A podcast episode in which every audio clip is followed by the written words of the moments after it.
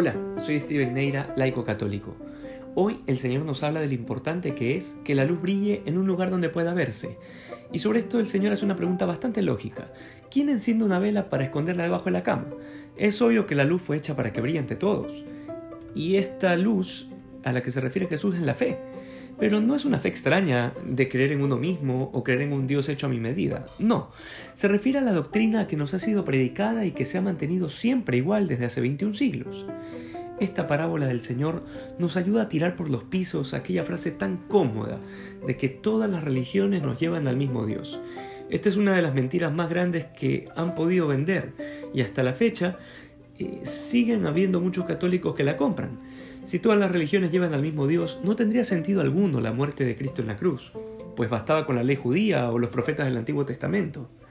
Si verdaderamente te reconoces cristiano, quiere decir que profesas que hay un solo y único Dios, que es Padre, Hijo y Espíritu Santo, que ha fundado una iglesia y que ésta tiene 21 siglos, con ya 266 papas, desde San Pedro hasta Francisco, y que se llama católica. Y alguno se puede preguntar, ¿esto acaso no podría generar incomodidad en otras personas?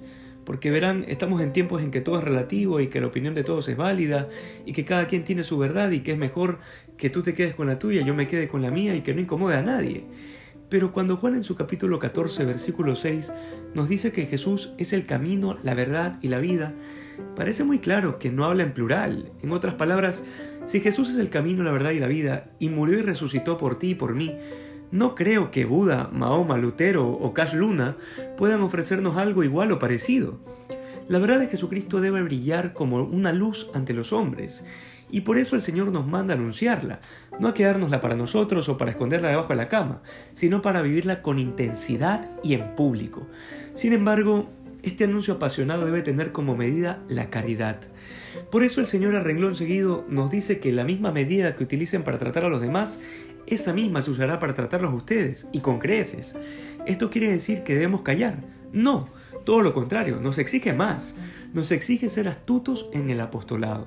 Nos exige comprender que la conversión es un proceso, que a excepción de San Pablo y algunos otros santos en la historia de la Iglesia, la vía común de conversión no es una luz cegadora, sino una lucha constante y de a poco.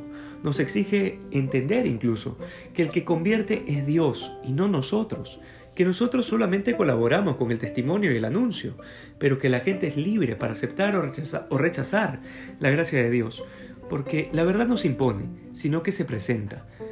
Le soy sincero, el Evangelio de hoy es uno de mis favoritos, porque en dos párrafos nos da la clave fundamental para evangelizar, verdad y caridad. Que hoy seamos más santos que ayer y sepamos anunciar con valentía la verdad de Jesucristo. Dios te bendiga.